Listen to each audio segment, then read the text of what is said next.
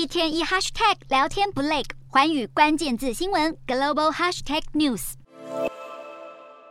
台积电移机典礼受到白宫高度重视，美国总统拜登亲自到场，苹果、辉达、超维等美国企业高层也都亲自莅临。让这场活动成为全球半导体产业最受瞩目的盛会。尽管美国对这个新厂寄予厚望，但台积电在海外设厂却也面临诸多考验。首先，美国的生产成本比台湾足足高出百分之五十。虽然台积电去美国设厂，美国提供数十亿美元的补贴，但台积电创办人张忠谋分析，还是远远不及在地化生产必须投入的金额。人力也是一大问题。台湾工程师年薪大约三四万美元。美国工程师则是十八万美元，成本高出一大截。而且，美国虽然拥有大量晶片设计人才，却相当缺乏制造晶片的人力。就算克服成本问题，台积电在美国产能也受到质疑。台积电第一阶段盖的是月产能两万片的五纳米厂，但美国苹果公司早已经是台积电三纳米的大客户，未来还会用到更高阶的二纳米甚至一纳米制程。外界质疑初期的两万片。五纳米晶片根本不够用。如今，张忠谋表示，新的目标是将产能提高一倍，并且在当地生产更先进的三纳米晶片。不过，如果初期的两万片获利不佳，台积电未来会不会继续扩产，也是必须留意的一大指标。此外，地缘政治让许多台积电客户担心台湾出事，